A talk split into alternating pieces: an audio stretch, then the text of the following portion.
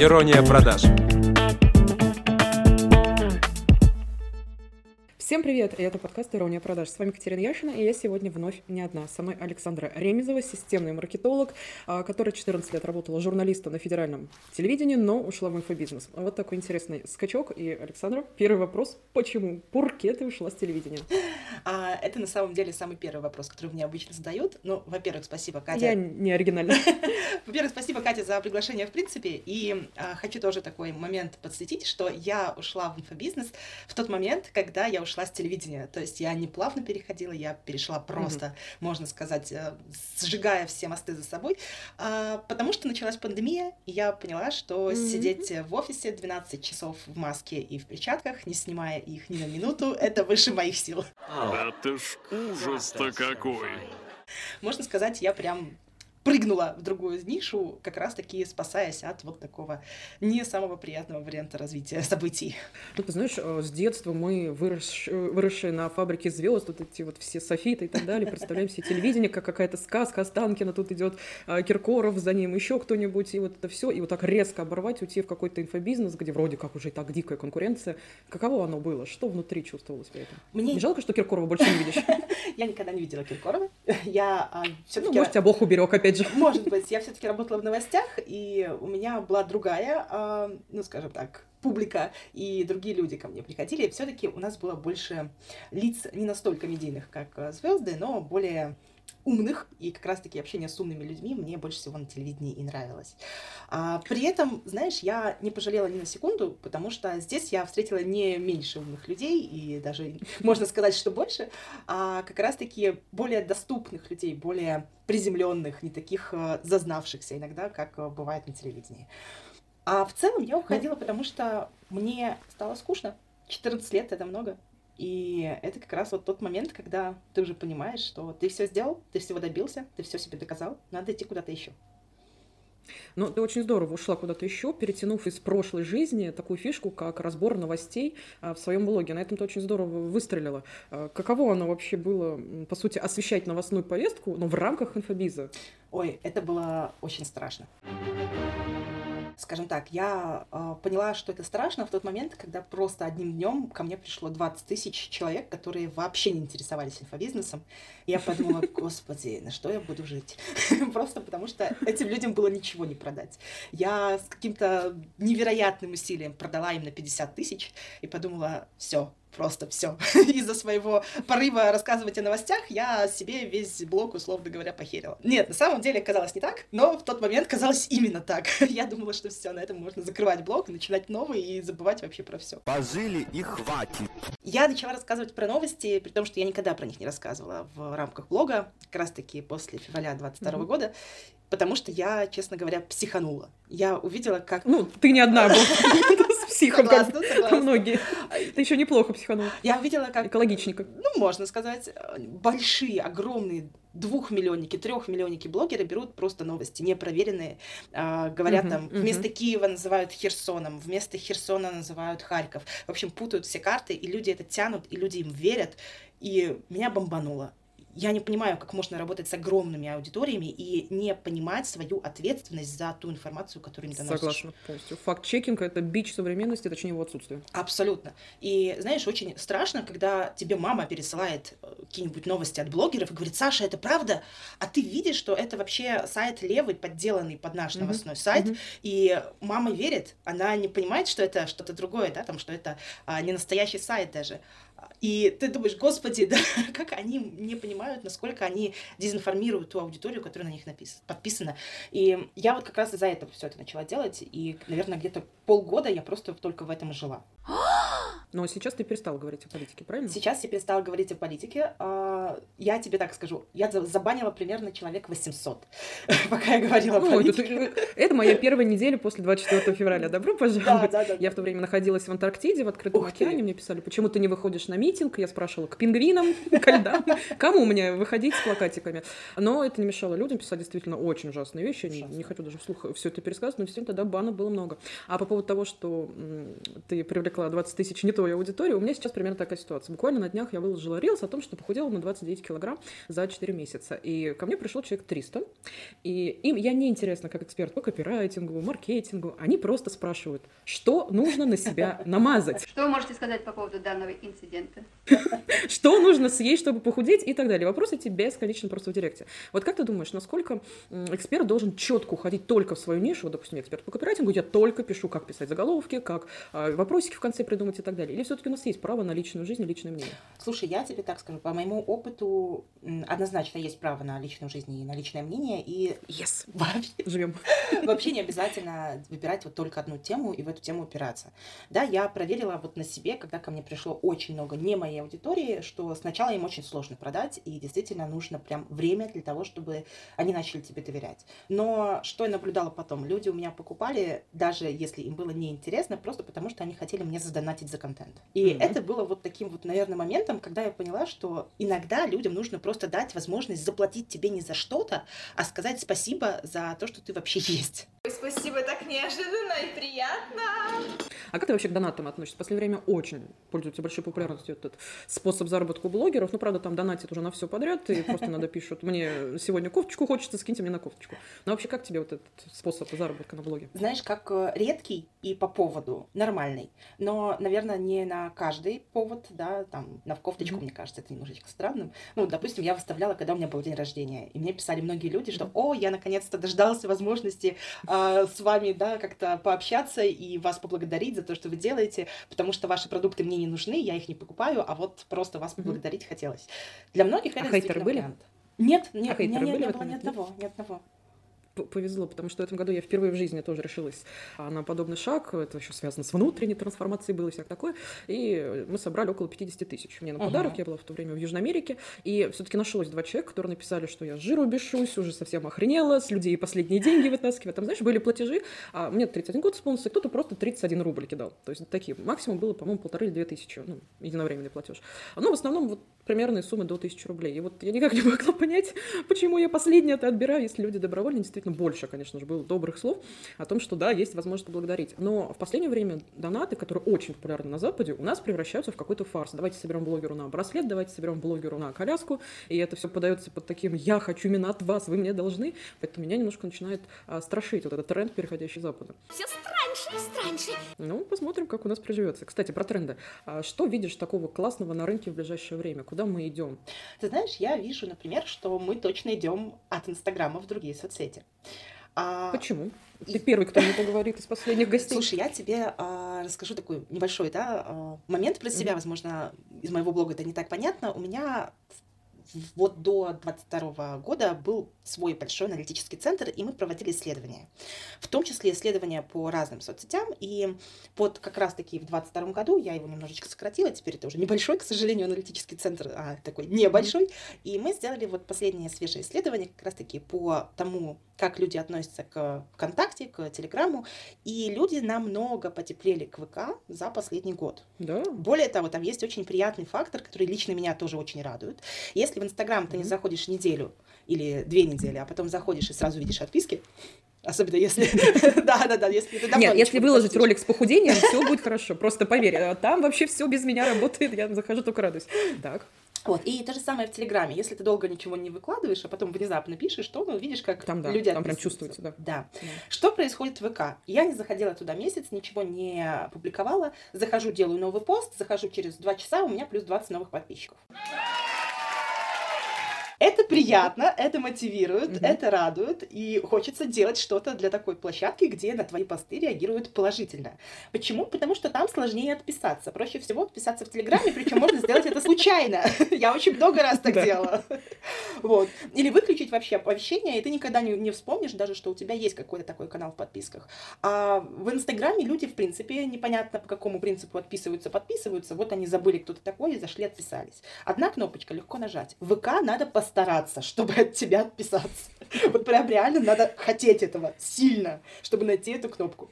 А, и, наверное, поэтому в том числе люди подписываются единожды и потом остаются на дольше, чем это происходит в Телеграме или в Инсте. Но читают ли они, взаимодействуют Да. ли, покупают Да. ли? Это же другой уже вопрос. А, да, То и пом- покупают, и взаимодействуют, и читают, и главное репостят, что прям самое приятное.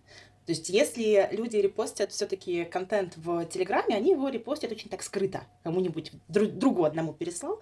А вот в ВК... да. Да, да. А в ВК всё- а в Инстаграме тоже сложно репостнуть. То есть, там может быть закрытый аккаунт, и ты никогда не узнаешь, что тебя репостнули. А в ВК человек тебя репостит, ты сразу видишь это количество. То есть, есть все-таки положительные стороны у нашей российской площадки и есть перспективы. Сильное заявление. Я вообще в Россию без, конечно, и всем сердцем верю, особенно посетив почти весь мир, но все-таки ВК нанес мне очень большую детскую травму в прошлом марте, когда я зашла впервые за несколько, не знаю, просто за пять лет, наверное, в этот ВК, там еще старая аватарка, старые какие-то граффити на стенке. И первое, первое, что я увидела, это был ролик э, с женщиной, которая поставила блендер на голову и вот так кружила. Женщине лет 50 было. И вот ее прозвали Баба Блендер, и очень долго репостили по многим пабликам. Вот что нас ждет в этом ВК. Вот у меня детская травма так и не прошла. Но на самом деле от ВК я вижу отдачу, когда особенно бесплатники собирают, там действительно хорошее количество аудитории приходит. Но лично у меня все равно по-прежнему лидирует Инстаграм. Хотя, конечно, многие перестали им пользоваться, кто-то по личным причинам, кто-то из-за VPN. Хотя, а, ребят, все, кто меня слушает, у меня есть мама, ей 59 лет. Она сама без меня нашла, как скачать VPN, включить и зайти в инсту. И там она сидит по-прежнему, сохраняет эти рецептики и как на клумбе цветы сажать. А, в каком порядке. Вот, поэтому, если у кого-то сложности с VPN, обратитесь к моей маме или сами попробуйте. Так вот, у меня все равно больше процент пока идет из Инстаграма и по продажам, и по количеству заказчиков, и по количеству подписчиков. В телегу все равно как-то более личное, что ли, прогружается, и люди хотят прям уникальный контент у тебя в телеге видеть. Если вдруг ты дублируешь, где-то стопроцентно идет отписка. Да, Как бороться с этим? Репосты прям не любят. А, слушай, я на самом деле с, э, с Телеграмом сколько вот работала, склоняюсь все-таки к тому, что если там не закупать постоянно рекламу, то Мгм, никак не мгм. бороться. Ничего Мгм. не получится, если ты не ставишь рекламу на поток. То есть это не соцсеть, она не продвигает сама тот контент, который ты создаешь. Это все Но Дуров сказал, что планирует подобное. Ну, Ну, хотя Дуров цитаты из контакта да. до сих пор с 2007 года тырит, поэтому как бы, это такой вопросик. Еще он пока фоткается полуобнаженным, у него все хорошо. Но да, в телеге все-таки на рекламу. И ценники растут просто какими-то бешено космическими масштабами. Я вообще не делаю платную рекламу. То есть, если кого-то отметил, значит реально по любви, по дружбе или по сотрудничеству. Все, вот три варианта в жизни. И каждый день сообщений 5-10 получаю, можно у вас в рекламе прорекламиться. Я никак не могла понять, зачем мы маленькие, у меня 2,5 тысячи подписчиков там всего. А канал все идут, идут, идут. Я однажды кому-то написала, спросила, мол, зачем? Они такие, так вы видели свою активность, у вас 50-60% активности. Ну, аудитория очень лояльная. Тут точно реклама зайдет. Я говорю, хорошо, а сколько вы мне предлагаете? Они такие, 10. 10 тысяч, просто запоминание. То есть я уже, в принципе, ориентировалась в ценах, но я не думала, что мой канал могут так оценить. Но я не сдалась, я все подряд не рекламирую в любом случае, и платно пока не беру. Пока, потому что жизнь непредсказуема, мало ли что будет. Вот. Но ценники там растут просто с космической скоростью, потому что год назад, когда только начала переводить аудиторию, мне предлагали тысячу рублей. Почему такая, извините меня, разноценка? А? Вот к вопросу о том, как легко заработать в Телеграме. Ладно, давай вернемся к новостям. А, Ты очень много разбирала фишек, точнее бизнес-фишек успешных людей. Какие буквально две ты можешь сходу назвать вот самых запоминающихся или самых крутых, которые тебя восхитили, как уже человек с огромным опытом? Слушай, на самом деле меня восхитили м, разборы Apple и разборы Зары. Мгм. Да, вот эти два, наверное, разбора, после которых я пошла и сказала своему ассистенту, так, мы будем делать новый бизнес. Это было примерно в Мы духе. будем делать бизнес, мы будем делать бабки. да, да, Вставочку, да. пожалуйста, сделайте мне. Мы открываем бизнес, мы будем делать бабки. мы Это было примерно так, что я 1 апреля придумываю эту идею, а 1 мая я уже держу в руках э, партию нашего товара, который мы сделали а, для моего бренда. Вот, то есть я сделала бренд одежды. Круто. За месяц. А для детей, женщин, Для женщин. мужчин? Для женщин э, пока это плюс, Плюс сайз, плюс сайз, конечно. Наш Молодец. плюс Бог, сайз. Бог услышал мои молитвы. Нет, ты знаешь, а, просто как человек тоже с лишним весом на протяжении многих лет, это ужасно. Вот то, что сейчас на рынке, а это либо какие-то бабочки на сосках, леопард на попке, здесь написано fashion is my profession, это все в обтяг обязательно, потому что черный цвет, он же странит только до 44 размера, дальше уже леопардовые лосины нужны, по мнению всех производителей женской одежды. И действительно очень круто, что ты занялась плюс-сайзом. Мне ссылочку, пожалуйста. Я думаю, половина моих подписчиков тоже пригодится. Обязательно, И как только это будет в Как, как оно? А, Насколько сложно шить для толстых? Давай вот прям Ты знаешь, откровенный очень вопрос. легко, когда ты сама такая. То есть ты приходишь, тебя Вот, меряют, и вот. ты говоришь, идет или не идет, сидит или не сидит, удобно, неудобно. А вот когда ты худой и пытаешься пошить на толстого, получается ерунда. Мгм. То же самое, если я сейчас начну шить на сильно худых. Ну, кстати, у меня пар- партнер, наоборот, сильно худой, поэтому нам будет удобно это делать. Но я понимала, что просто вот со своим плюс-сайзом я не могу шить 44, да, 42 размеры, ну, потому что, в принципе, я не буду понимать, а что им нужно. Здесь наши полномочия все. Я понимаю себя. Ребята, вот это тот самый момент, когда я постоянно на эфирах особенно кричу, что эксперт должен быть результатом своего личного опыта. То есть то, что он вам продает, должно быть им самим прожито, прочувствовано, проработано и так далее. То есть, знаете, как определить, хороший эксперт или нет? Вот он может сам себе свой совет посоветовать, который вам продает. Если да, все, идите, покупайте у него продукт, он точно в теме, он точно знает, что сейчас вам нужно дать, и что вы при этом чувствуете, ощущаете и так далее, и что получите. Но когда действительно я вижу в инсте, а, очень часто приходит, кстати, на рекламу именно плюс-сайз магазины, точнее, магазины с плюс-сайз одеждой, и э, пишет худющенький менеджер, а, владелец магазина худющенький, они вот мне предлагают какую-нибудь кофточку, там 46 условно размера, говорят, вам точно подойдет. Я говорю, девчат, куда? На левое бедро. Ну, правда, вы не понимаете даже визуально объемы, но уже пытаетесь не на ту целевую продавать, просто сейчас на меня время тратите. Да, я могу вас ее взять, но куда дальше? Просто поднять в сторис над головой и сказать, вот, когда-нибудь я влезу, да? Нет. И поэтому внимательно смотрите всегда на эксперта. Действительно, шьет одежду для полненьких и для тех женщин, короче, у которых есть деньги на еду. Тогда идите смело к нему за одеждой. Так, ладно, личные боли обсудили, как говорится. Давай пока про экспертность. Я знаю, что у тебя не так давно вышла книга собственная. А я сейчас на той стадии, когда никак не могу свою дописать, хотя экс мне уже намекает буквально каждые три дня, когда-когда. Расскажи ощущения, чтобы я вот замотивировалась максимально, и все мои слушатели тоже, потому что у нас очень много копирайтеров в аудитории, и так или иначе люди пишут и издают свои книги. Ой, это будет история, которую я еще нигде не рассказывала, потому что книга не Премьера, вышла. девчата. Девочки, все тут! Ваня! Ваня! Все сюда, Андушка! Почему? Подожди, а как? А, В январе 2022 года я, собственно, уже сдала в печать книгу про а, Инстаграм, про блог, а, Мгм. да, про людей, которые выросли благодаря блогу, и она должна была выйти в марте. Но как ты помнишь, в феврале вся наша жизнь изменилась. В марте Инстаграм попал в опалу, и ни одно издательство не согласилось э, брать в печать книгу, где на каждой странице есть слово Инстаграм, даже со сносками. Просто побоялись. А когда мне начали уже, ну, скажем так, давать хотя бы а, частичное добро, с учетом, что я поменяю что-то, то это был уже декабрь 22 и вся информация, которую я в этой книге Мгм, хотела мгм. публиковать, она уже была двухлетней Устарела. давности, она просто устарела, да. Поэтому в итоге не вышла книга, к сожалению, но у меня выходили уже книги, я не первый раз э, публикуюсь, и я могу поделиться, скажем так, ощущением, что это такое. Первую книжку я выпустила в 14 лет. Причем при, при поддержке Союза писателей России, при поддержке секретаря Вау, Союза писателей круто. России Евгения Сигарева. Да, то есть это был тот момент, когда я прям поняла, что в большом мире, оказывается, есть очень много возможностей, просто которые нам кажутся недосягаемыми. Но если ты встречаешь человека, который может тебя продвинуть и который может сделать это для тебя реальным, то надо его держаться. Вот тогда я, наверное, поняла, что я пойду в журналистику, а, что это точно вот то, чем мне нравится заниматься, работать с текстами, работать с людьми, потому что журналистика это не столько про тексты, столько про истории, про людей. Мгм, мгм. И э, мне очень вот, наверное, это запало в душу, вот это ощущение, что твои возможности не ограничены ничем. И по сути, оно и сейчас Абсолютно. так. Например, когда Абсолютно согласна. Прошлой весной у меня брал интервью Нью-Йорк Таймс. Конечно же, они ничего не опубликовали, потому что им очень не понравилось то, что я говорила.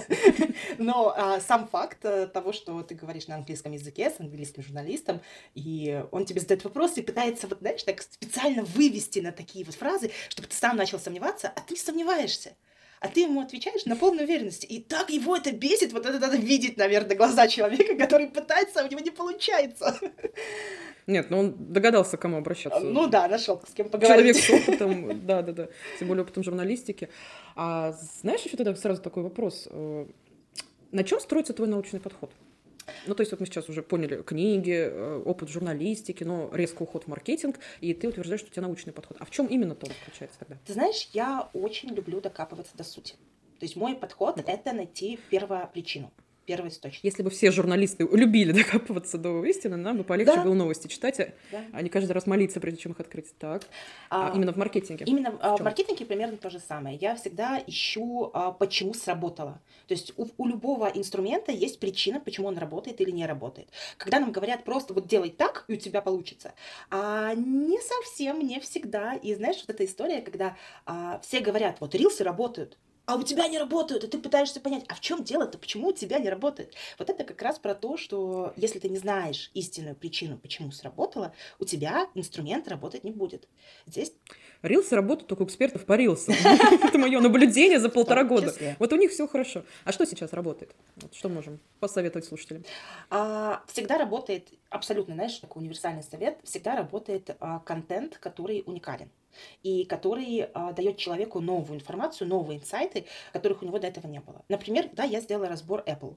Вы что, не знаете информацию про компанию Apple? Конечно же, знаете. Но когда ты находишь такие вот моменты, знаешь, а, зернышки, которые указывают, как человек этот путь прошел и что он сделал такого, что изменило его жизнь. Вот а, ты спрашивала про те вещи, которые, разбирая а, другие компании, я для себя выделила. Вот а, во всех а, моих разборах я прихожу, на самом деле, примерно к одной и той же мысли, причем не специально, просто так получается, а, что делается хорошо и выстреливает именно то, что человек делал из своей боли. Согласна. Я вообще, знаешь, э, перебью сейчас на секунду. Буквально на днях только об этом думала, что все успешные люди, которых я близко знаю, или пусть даже блогеры, да, они все очень травмированные. И вот я даже по себе могу сказать, действительно, я сейчас могу перечислить все эти детские травмы, и вот чем травмирован человек, тем он более успешен. И действительно, когда ты создаешь что-то прекрасное, уникальное и э, работающее, так скажем, да, на, стабильной основе, приносящее деньги, это сто процентов у человека есть какая-то боль. И он ее пытался закрыть. Вот здесь прям согласна на все сто. Именно так. Получается, что а, Стив Джобс, тот же самый, он а, создавал компьютер, доступный для всех, потому что для него, опять же, было это недоступно. А, то- тот же создатель бренда Zara, а, он тоже хотел создать то, что доступно для всех. Вот, кстати, обрати такое внимание на момент, что когда создатель создает что-то, он всегда думает о людях, не о выгоде. Мгм. Если он думает, Мгм. а как бы здесь больше денег заработать? Вот такие продукты, они никогда не становятся массовыми, никогда не становятся а, культовыми. А Apple не зарабатывал много денег на своих изначальных продуктах. И только когда Стив Джобс уже ушел из Apple, у него был период, когда он уходил, а потом возвращался, мгм. а, у компании появился фокус на деньги. А до этого все было для людей. И в том числе они делали еще дешевле, чем конкуренты. И свое преимущество они форми- ну, формулировали как вот более доступные компьютеры для людей, для их жизни. Ну, при этом мы все равно живем в мире капитализма, по сути, на большом Конечно. рынке, и совсем за воздух мы работать все дружно не можем. Если каждый из нас сейчас резко все бросит и начнет только по любви всем жить, то, конечно, немножко сложненько будет в мире существовать. Вот где найти этот баланс между все-таки любовью к своему делу, желанием зарабатывать и жить по кайфу, по велению души и сердца? Как ты думаешь? Ты знаешь, я на своих новостных разборах, например, не заработала ничего. Но а, это другая монета просто. То есть, когда ты делаешь то, что тебе по душе, тебя любят не за то, что ты дешевый, да, там, то, что ты доступный Мгм. или дорогой, а за то, какое ощущение ты даешь человеку. То есть я давала, например, людям ощущение а, уверенности, да, какого-то спокойствия. А, и затем они у меня покупали уже другое, то, что им надо, действительно. Но не потому, что вот я это делаю так классно, а потому, что у них уже было ко мне базовое доверие. Они могли не знать, как я это делаю. И здесь то же самое примерно. У нас всегда должно быть что-то, что идет от души, и что-то, что мы делаем ради денег. И вот когда А согласна ли ты, что... Прости. Да, да. И вот когда это совпадает, когда это одно и то же, это максимально классно и максимально эффективно. Но если ты что-то делаешь для души, а что-то другое у тебя для денег, так тоже можно. Да ладно. А согласна ли ты с утверждением, что сейчас покупают не знания или опыт у эксперта, а его состояние? Знаешь, смотря кто покупает. Потому что есть люди для, ну, на разном уровне, да, финансовом уровне, для которых пока состояние еще не так важно. Они просто хотят быть похожим на этого человека, и они думают, что для того, чтобы быть таким же, как он, нужно знать то, что знает он.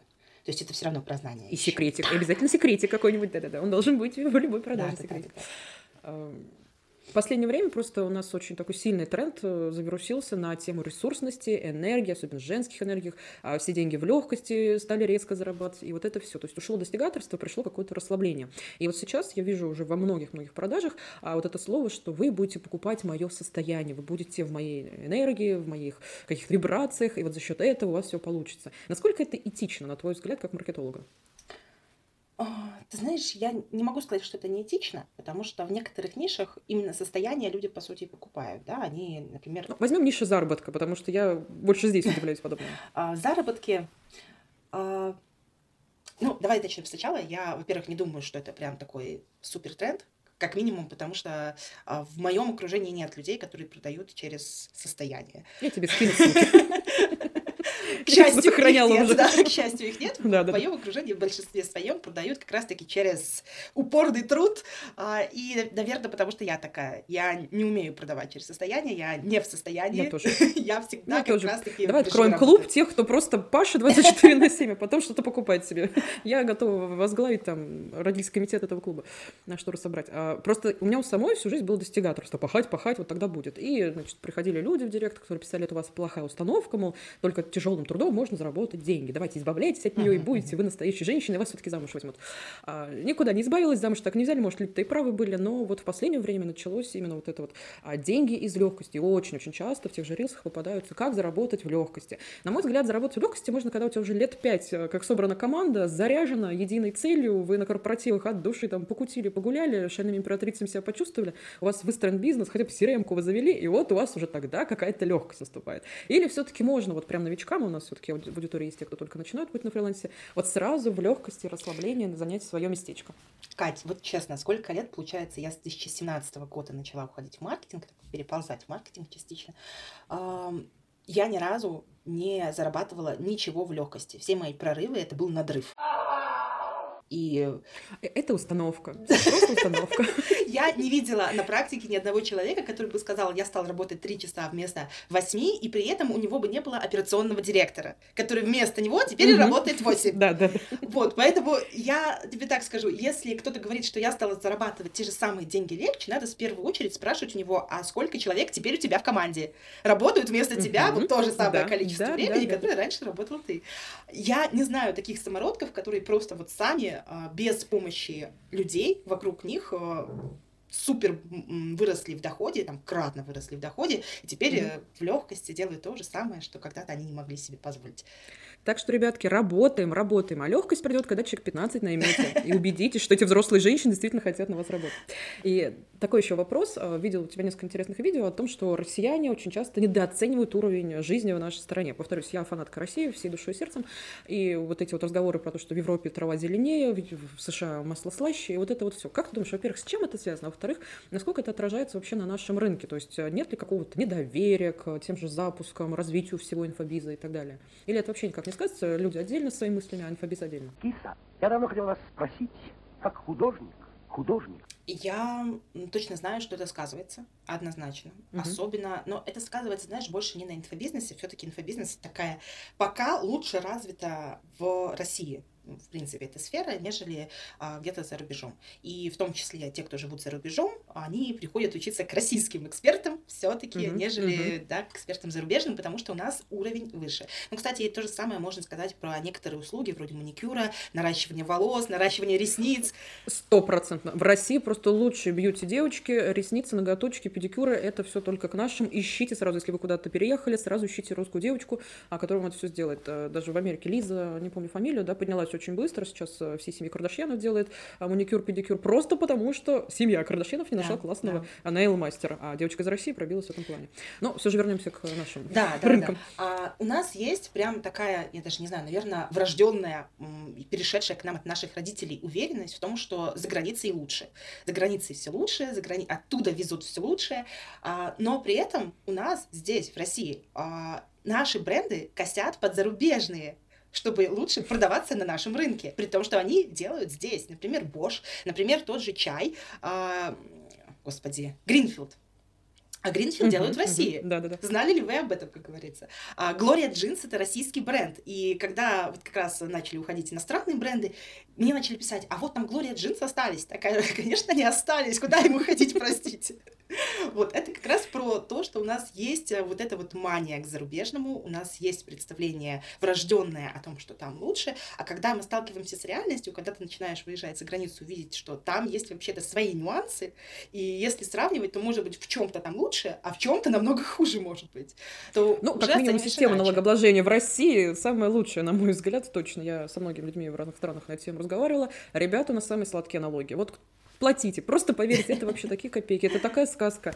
И еще такой момент, а, когда я только начала путешествовать активно 9 лет назад, а мне тоже, вот, исходя из нашего менталитета, хотелось все подряд там накупить, все-все-все привезти, дома все заставить, чтобы вот каждый день за курьер заходящий видел, что я была в Праге. И спустя годы, естественно, стала это все отпускать, я поняла, что это все я могу дома купить. Ну, тогда еще, сейчас, конечно, чуть сложнее с той же косметикой, допустим.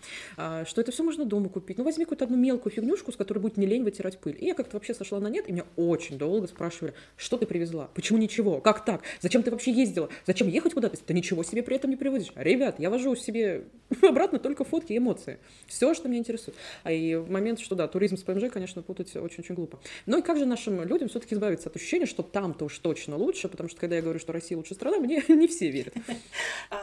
А, ну, самый, конечно, простой вариант это съездить и посмотреть своими глазами. А... Но для этого нужен загранпаспорт. А по последним данным, только у 27% россиян есть загранпаспорт, при этом только 10% из них куда-то хоть раз в жизни выезжали по этому паспорту.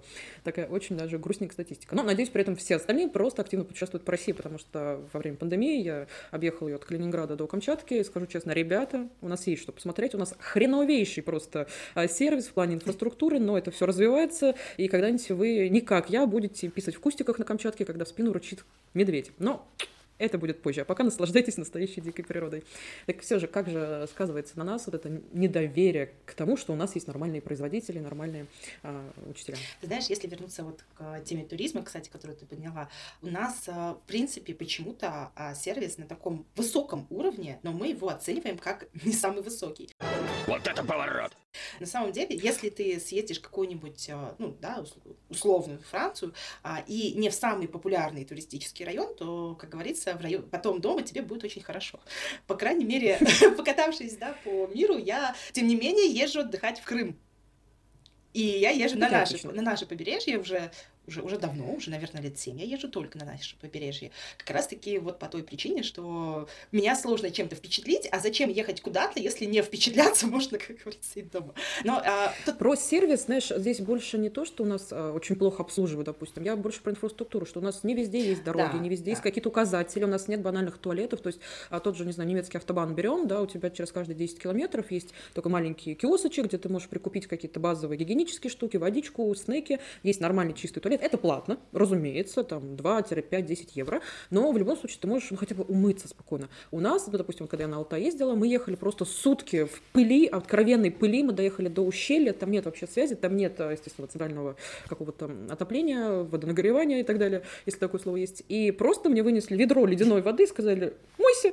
Я просто этим ведром обливалась, действительно смываю эту дорожную пыль. Вот в этом плане у нас, конечно, нет. Но есть своя прелесть, какая-то дикость, когда ты возвращаешься домой в теплую постель, ты такой, боже, спасибо, что это все закончилось. У меня есть три фотки с коровами и лошадьми, все отлично, жизнь удалась.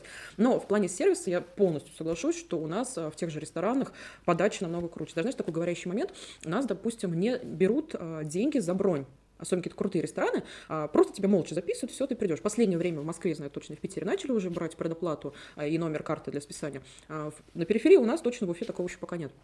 И при этом люди жалуются, как так? Но я была в девятнадцатом году в Америке, я просто в бургерную хотела зайти, у меня и то забрали карту, чтобы я точно а, не убежала через там две минуты или еще куда-то, чтобы точно я им оплатила. То есть это даже в каких-то фастфудных вещах было абсолютно а, нормальной историей. И все-таки возвращаясь к сервису, мне кажется, в России он просто топ. У нас очень быстрая подача блюд, а, да, у нас не всегда улыбчивые официанты, но извините, мы живем в России, это страна для грустных, давайте как бы тоже не отрываться от реальности.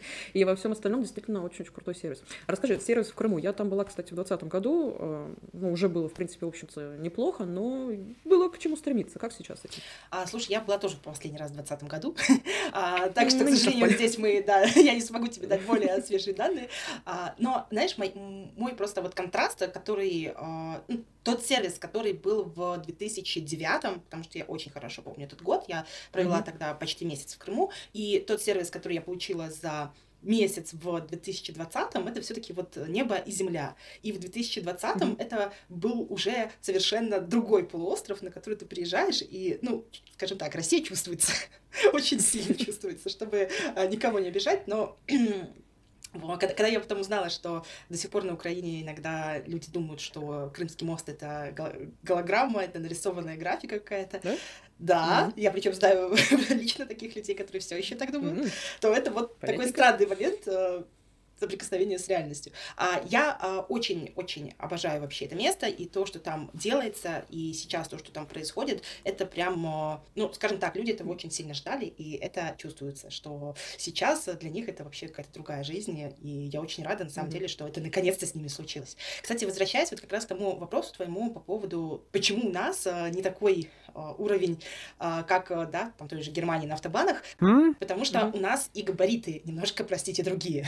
Ну, да, да, да, одежда плюс сайз, не помню. У нас с одеждой не смогли справиться, какие дороги на бесконечно. Там где-то половину России тебя просто лисы берут на руки, несут, передают медведям, и дальше там уже как-нибудь на лосях ты добираешься до ближайшей цивилизации. В том числе. Тут, да, но вопрос, а насколько это актуально, насколько хотят вообще сами внутренний туризм развивать? Я, допустим, живу в Республике Башкортостан, потрясающе красиво, всех приглашаю, но будьте готовы, дороги так себе, инфраструктура тоже так себе.